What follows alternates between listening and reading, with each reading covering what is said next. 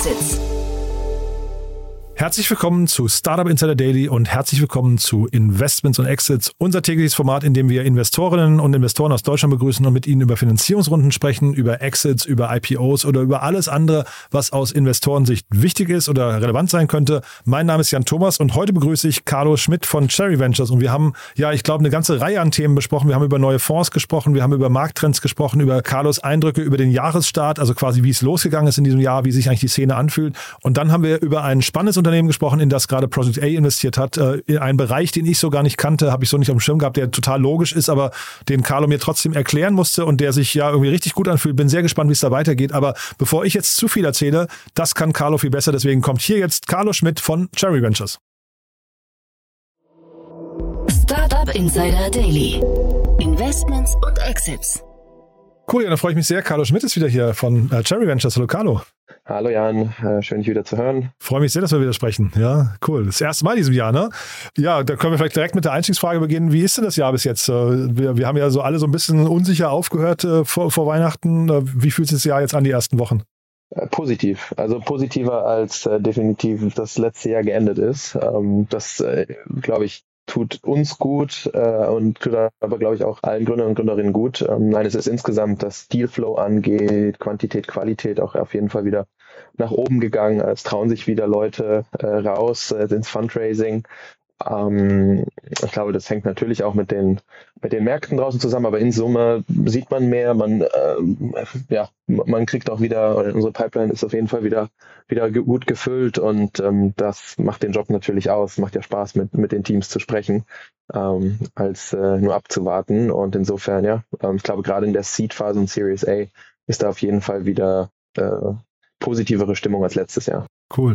Und gibt es Themen, die dich überrascht haben? Vielleicht so Trends, wo du sagst, also ich meine, AI ist wahrscheinlich ein Thema, was wahrscheinlich jetzt noch mehr auf jedem Pitch-Deck draufsteht, ne, als, als früher. Ja, ja, das, ja, lustigerweise, ich wollte, äh, weil du es ansprichst, klar, das Thema Generative AI, ähm, da hat mir Enrico von Lakestar eigentlich das Thema, was ich heute mitbringen wollte, auch geklaut, aber ich weiß, dass er sich da viel äh, mit beschäftigt. Ähm, wir machen das auch, also bei uns gibt es auch, also wir haben schon Deep Dives gemacht, sprechen auch mit sehr vielen Companies, also auch wenn es da Company, Early Stage äh, Teams, Gründer, Gründerinnen gibt, die sich in dem Thema äh, äh, oder mit dem Thema befassen, können Sie sich gerne bei uns melden. Ähm, dafür habe ich aber ein anderes spannendes Thema mitgebracht, auf das wir später reingehen. Genau, über das sprechen wir auch gleich, aber genau, vielleicht nochmal kurz zu den positiven Märkten, weil du hast ja auch äh, sag mal, darauf hingewiesen, es gibt ja zwei neue Fonds, ne, oder zumindest zwei Fonds, die ihr Closing verkündet haben. Vielleicht lass uns vielleicht da kurz noch drüber sprechen. Ja, gerne. Also den, den Fritjof von, von Planet A hatte ich hier zu Gast. Ihr kennt euch wahrscheinlich auch ganz gut, ne? Das ist wahrscheinlich relativ kollegial aufgestellt. Auf jeden Fall, ja. Kennen wir gut. Und ist ein, ein stattlicher Fonds, finde ich, für ein tolles Thema, muss man sagen. Absolut. Also kann man dem ganzen Team äh, nur die Glückwünsche ausrichten und äh, freuen uns auch hoffentlich auf viele gemeinsame Investments. Also wir tauschen uns in dem ganzen Sektor schon echt regelmäßig aus. Ähm, wir haben natürlich einen, einen sehr fokussierten Ansatz, gehen da auch in Themen nochmal ähm, mit einem so äh, more scientific Ansatz rein, ähm, als wir das jetzt äh, in einigen Fällen tun, einfach weil wir natürlich einen anderen Fokus haben.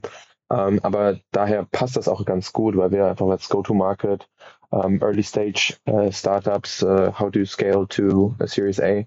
Uh, entschuldige das Englisch, aber ähm, da steckt man so drin. Ähm, aber ich glaube, das, das ergibt sich dann oder ergeben sich dann sehr gute Synergien, ähm, wenn man auch gerade in solchen Themen ähm, beide, beide VCs oder beide Typen von VCs miteinander kombiniert. Ähm, und da gibt es auf jeden Fall Überschneidungen. Wir tauschen uns regelmäßig aus und es ist schön, dass sie jetzt äh, diesen Fonds auch offiziell closen konnten und ähm, ja, sind auf jeden Fall auch schon sehr aktiv am Investieren von allem, was ich mitbekomme. Ja, ja, die haben eine ganze Reihe, als ich mit ihm darüber gesprochen habe, eine ganze Reihe an spannenden Startups wirklich auf der Website auch schon stehen, die im Portfolio sind. Ähm, und trotzdem habe hab ich ihn auch nachgefragt, ich finde der Begriff ESG oder Nachhaltigkeit, Impact und so weiter ist schon sehr dehnbar dann hinterher auch, weil äh, sie haben zum Beispiel auch in Dance investiert, ne? hier von den Soundcloud-Gründern und äh, äh, dem, dem Christian, der, der auch äh, Jimdo mitgegründet hat. Und da hätte ich jetzt zum Beispiel auf den ersten Blick gedacht, das ist jetzt für mich nicht so richtig passend eigentlich. Das hat er ganz gut erklärt, aber ich, das wäre jetzt so ein Thema, das vielleicht, da habt ihr vielleicht sogar Schnittmengen bei solchen Bereichen. Ne? Genau, auf jeden Fall. Also ich glaube, da gibt's, ich glaube, dass, da gibt's auf jeden Fall äh, Schnittmengen. Es ist ein gutes Beispiel, ähm, aber da gibt's auch viele andere Themen, würde ich sagen, wo äh, sie sich stark fokussieren, wir uns vielleicht eher hintrauen und dann äh, vice versa, Themen so im Software-Segment in bestimmten Bereichen, ob das jetzt E-Charging oder eben ESG-Software etc. wo, wo wir einfach den Go-to-Market gut kennen, wo wir so die Dynamiken von so einem Software-Play sehr, sehr gut kennen. wo man da eben dann aber auch uns, äh, wo wir uns dann gegenseitig auch ähm, ja, austauschen können und ähm, gemeinsam noch auf so ein Thema schauen können. Also insofern, ähm, da, und ich glaube, das ist so grundsätzlich in diesem gesamten Climate Tech Space etwas, was ähm, sehr positiv zu betrachten ist, dass es ähm, sehr kollaborativ abgeht und dementsprechend einfach auch so dieser, dieses große Ganze im Hinterkopf bei allen steht, dass wir einfach was machen müssen, weiter investieren müssen ähm, und äh, je mehr, desto besser. Und ähm, ich weiß nicht, ihr seid ja ausschließlich Europa in, in Europa unterwegs. Ne? Du hast mir aber auch hier äh, den, den neuen Partec-Fonds angemarkert. Ähm, der fokussiert sich auf Afrika. Wie, wie schaut ihr auf Afrika? Du, wir haben immer mal wieder ähm, Themen auf dem Tisch. Äh, wir gucken uns das dann auch an, ähm, aber sagen auch, und das ist auch ein Stück weit jetzt im Moment noch natürlich auch aus, aus dem Mandat, was unsere LPs uns gegeben hat, ähm, noch jetzt keinen Core-Fokus. Ja, also in bestimmten Themen, zum Beispiel Fintech, wo wir eine sehr starke äh, einfach viel Erfahrung haben und glaube ich auch ein sehr starkes Portfolio. Ähm, da können wir, glaube ich, viele Rückschlüsse, was das Modell angeht, ziehen und gleichzeitig gibt es sehr viele Besonderheiten in afrikanischen Märkten, die wir dann noch beachten müssen. Dementsprechend ist das etwas, was, sagen wir so, we, we dip in our toe, also wir, wir gucken uns das so ein Stück weit an, aber wir können und äh, wollen da jetzt auch jetzt nicht äh, groß priorisieren. Wir, unser Fokus liegt weiterhin voll auf Europa gibt, glaube ich, genug zu tun äh, und äh, gibt auch genügend, genügend Investmentmöglichkeiten. Es ist aber ein Markt und deswegen wollte ich es einfach nochmal flaggen, der auch absolut am Kommen ist und ähm, das Partec sich da auch mit so einem eigenen Fonds drauf fokussiert, ist natürlich super spannend äh, und hilft dem Ökosystem da enorm und ich glaube, das ist auch der richtige Weg. Also Unternehmertum wird auch in Afrika dazu führen, dass ähm, die ja, gesamtgesellschaftliche Entwicklung voranschreitet, äh, sich schneller entwickelt, ähm, der Marktkapitalismus da zum Tragen kommt und ja, Wohlstand so across the continent da Einzug erhält. Und das ist, glaube ich, super cool und ein starkes Zeichen. Und deswegen wollte ich das auch einfach nochmal ähm, flaggen. Wir werden uns da sicherlich weiter immer mit einem Auge, einem Ohr dranbleiben und gucken. Und es kann durchaus sein, dass das in, in ein paar Jahren auf jeden Fall auch ein, ein Markt ist, mit dem wir uns mehr beschäftigen werden. Fondsgröße 245 Millionen ist wirklich stattlich. Da vielleicht noch als Nachtrag ähm, äh, eben Planet A waren 160 Millionen.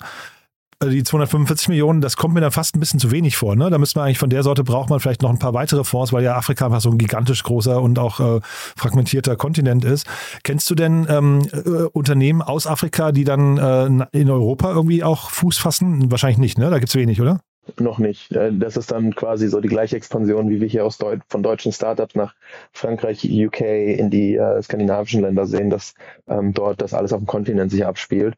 Und allein das einfach ja einfach eine Anzahl der Menschen ein sehr, sehr großer Markt ist. Also ähm, das ist im Moment, glaube ich, findet alles auf dem Kontinent statt und ist auch gut so. Und da muss man einfach die Ab Entwicklung abwarten.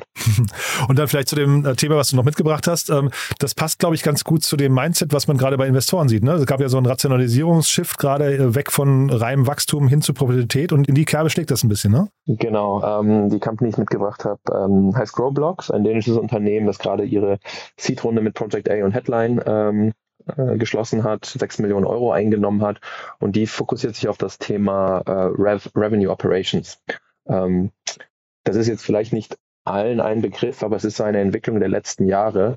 Und zwar, ich meine, jeder weiß, dass so ein, äh, jedes Startup, Scale-up, aber auch Unternehmen natürlich eine Sales, Marketing, Customer Success Division haben und ähm, was über die Jahre halt passiert ist, dass jedes dieser, äh, jede dieser Abteilungen eigene Software-Stack sozusagen benutzt, um natürlich Kunden anzusprechen, ähm, Top of the Funnel ähm, zu konvertieren, ähm, onzuboarden und dann natürlich auch zu ähm, retain. Und diese verschiedenen Software oder die verschiedenen Softwares, die halten natürlich sehr, sehr viele Daten. Und wenn es jetzt um die Umsatzplanung von gerade, und das ist das, worauf sich Growblocks fokussiert, also Scale-Ups, alles was so Series B und Beyond ist, das ist, glaube ich, so der, der Startmarkt. Ähm, was da halt immer noch äh, passiert, ist, dass man so das Umsatzpotenzial beziehungsweise die Umsatzkalkulation basierend auf äh, verschiedenen Top-Down, äh, Top-Down-Annahmen ähm, fällt und da in die Daten gar nicht so im Detail geguckt wird. Und ähm, diese Plattform soll es ja eben ermöglichen oder Teams ermöglichen, als quasi diese übergeordnete Organisation über den verschiedenen Core-Abteilungen am Ende eine genauere ähm, Umsatzkalkulation, Umsatzprognose machen zu können und dabei eben diese gesamten Daten, die schon im Unternehmen vorhanden sind, ähm, auszunutzen im positiven Sinne für, für diese Kalkulation. Ich habe mir die Webseite angeguckt, die sieht sehr technisch aus. Da habe ich mich gefragt, an wen die sich wohl im Kern richten. Also was würdest du sagen, was ist so das Einfallstor bei einem Unternehmen? Hm, ich kann mir gut vorstellen, dass da, also es könnte es könnten verschiedene geben. Ich glaube, so Scale-Ups haben tatsächlich, also so jemand wie ein Head of Growth zum Beispiel, ähm, der auch äh, in erster Linie auch so ist fast schon auch diese übergelagerte Funktion, aber hat vielleicht noch kein RevOps-Team. Ähm, aber das ist eine Funktion, die man in vielen Silicon Valley Startups ähm, immer stärker oder die immer stärker auftritt und man das jetzt eben auch in Europa immer stärker sieht. Aber es ist noch keine eigene oder bei vielen noch keine eigene äh, Funktion. Ähm, aber das ist genau dieses, okay, wir müssen wachsen, wir wollen wachsen, wir wollen planen. Äh, du kannst das über die Finanzabteilung machen, du kannst aber eben über auch so diese Growth-Abteilung machen, die dann vielleicht der Market eher Marketing und Sales übergelagert ist. Das hängt ein bisschen von der organisatorischen Struktur ab, aber ähm, im Endeffekt ähm, gibt es da verschiedene Einfallpunkte, ähm, aber es muss auf jeden Fall irgendwo eher äh, nach außen, also kundenfokussiert sein, als jetzt intern quasi so beispielsweise Kosten optimieren, also so klassisches Accounting, ähm, wie, wie läuft die PNL nach un von unten, also von der Topline nach unten äh, ab. Das ist, glaube ich, dann eher weniger relevant. Aber da gibt's, da werden die sicherlich jetzt auch gerade ausprobieren, was am Ende wirklich so der, der beste Entry Point für ihre Software sein wird. Also Sie haben eine ganze Reihe an Logos auf der Seite, also so Blinkist zum Beispiel ist dabei, finde ich ganz spannend. Äh, die hätte ich da jetzt gar nicht so vermutet, offen gestanden. Ähm, aber das ist vielleicht auch, weil ich das Produkt zu wenig äh, greifbar finde, weil ähm, ich finde das Pricing halt unglaublich hoch. Ähm, weiß nicht, vielleicht kannst du nochmal den, den, den Wert, den du siehst, den diese Software tatsächlich stiftet, weil das Pricing beginnt hier bei 999 Dollar für einen Seed. Und das finde ich schon, also ist ein stolzes Pricing für ein junges Startup, das man noch nicht kennt, oder? Ja, ja es richtet sich in, wie gesagt, an Unternehmen, die äh, das Blink ist genannt, aber das die meisten dieser Companies sind alles schon sehr gut gefundete Startups. Also es würde jetzt nicht irgendwie eine Seed Stage Company nutzen, dafür wäre es auch zu teuer und wahrscheinlich auch viel Gleit. Du brauchst am Ende schon eine gewachsene Organisation, die ein gewisses Maß an Kunden hat. In dem Fall richten sie sich auch fokussiert auf B2B SaaS Companies. Also sie versuchen das schon einzugrenzen, um einfach auch das Produkt möglichst wertstiftend dann auch zu gestalten.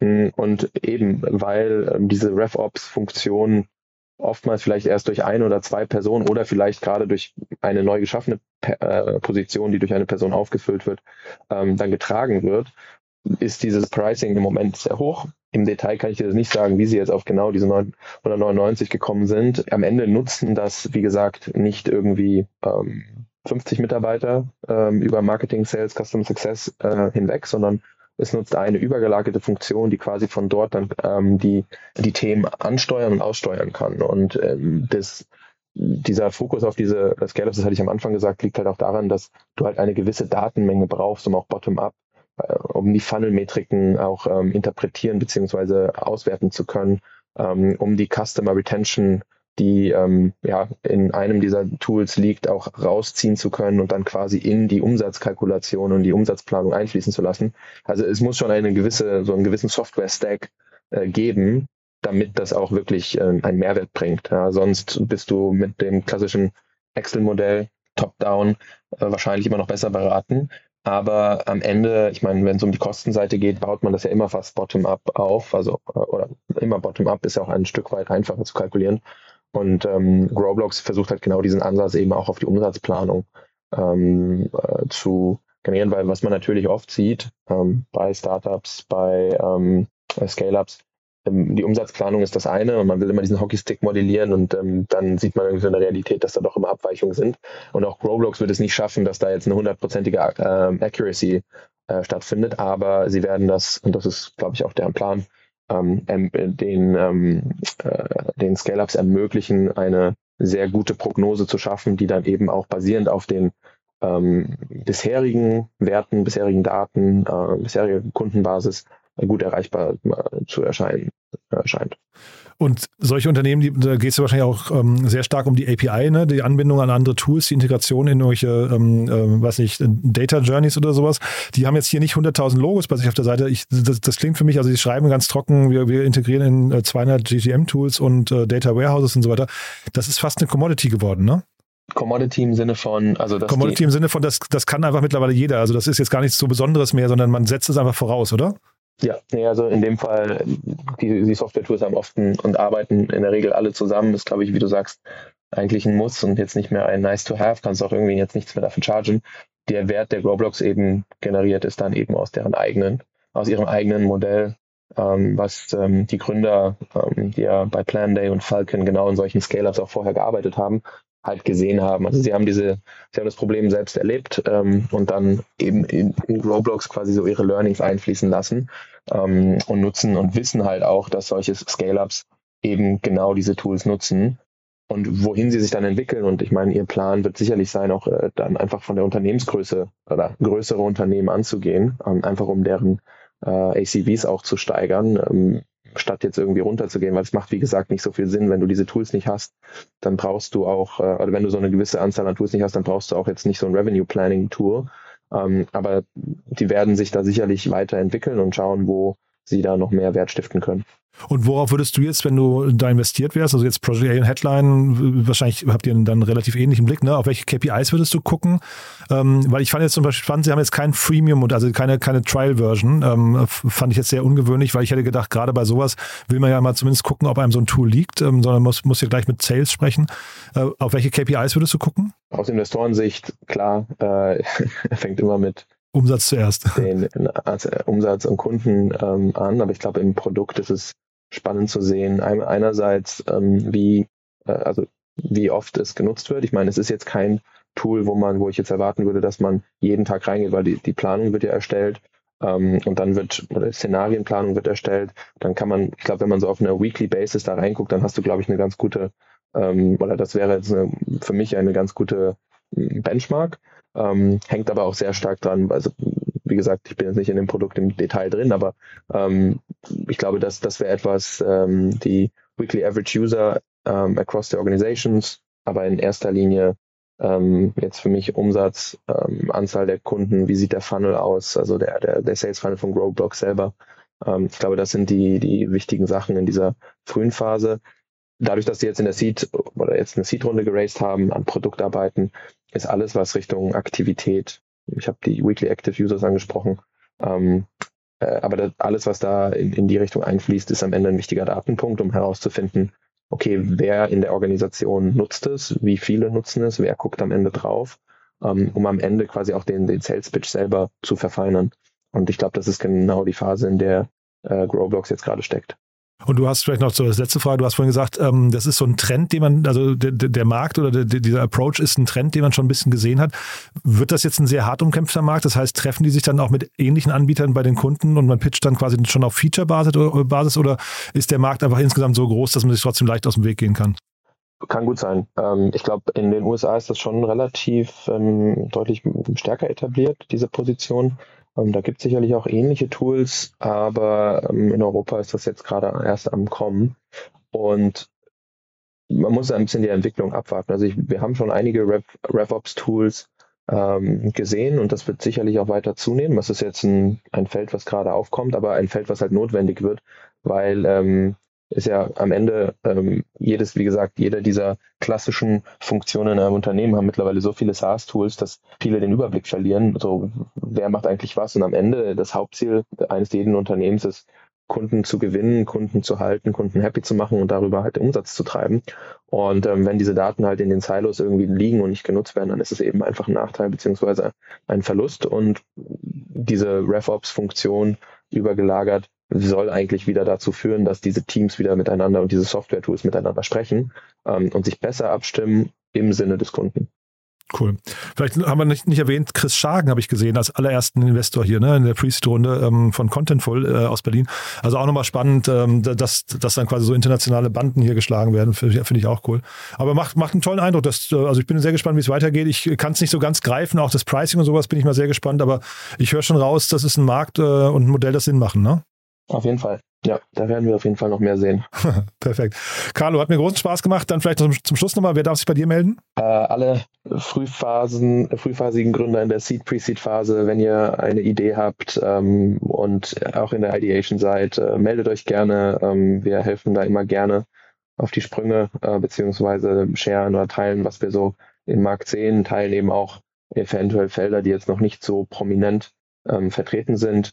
Ähm, und ähm, wie gesagt, mit Cherry, wir investieren ja in, ähm, wir sind industrieagnostisch, fokussieren uns voll auf Europa in der Seed- und Pre-Seed-Phase, auch mit unserem Plattformansatz, der dahinter steht. Also ähm, wenn ihr ein Team seid, äh, Gründer, Gründerin, die jetzt gerade fun im Fundraising sind oder sich äh, überlegen, Kapital aufzunehmen, dann meldet euch bei uns. Super. Du, ganz lieben Dank, hat viel Spaß gemacht, muss ich sagen, und ich freue mich aufs nächste Mal, ja? Freue ich mich auch. Danke, Jan. Ciao. Startup Insider Daily, Investments und Exits. Der tägliche Dialog mit Experten aus der VC-Szene. Ja, das war also Carlo Schmidt von Cherry Ventures und das war Investments und Exits für heute. Ein sehr cooles Gespräch, finde ich. Hat mir großen Spaß gemacht. Ich hoffe euch auch. Äh, Wenn es euch gefallen hat, wie immer die Bitte, empfehlt uns gerne weiter. Wir freuen uns immer über neue Hörerinnen und Hörer, die uns noch nicht kennen. Dafür vielen Dank an euch. Ja, und ansonsten euch einen wunderschönen Tag. Nicht vergessen, nachher kommen richtig coole Interviews noch. Es lohnt sich, aber das wisst ihr ja, eigentlich immer in alle Folgen mal reinzuhören, um zu schauen, ob euch das Thema interessiert. Ihr wisst ja, wir haben eine sehr breite Themenvielfalt hier und, äh, und wahrscheinlich gibt's viele Golden Nuggets, die möglicherweise an euch vorbeigehen. Deswegen immer mal reinhören und schauen, ob das Thema eventuell für euch spannend ist oder die Person euch interessiert. Denn ja, ich glaube, es gibt hier tolle Geschichten, die ihr einfach nicht verpassen solltet. Deswegen würde ich mich freuen, wenn wir uns nachher wieder hören. Falls nicht, dann spätestens morgen. Bis dahin, alles Gute. Ciao, ciao. Thank you.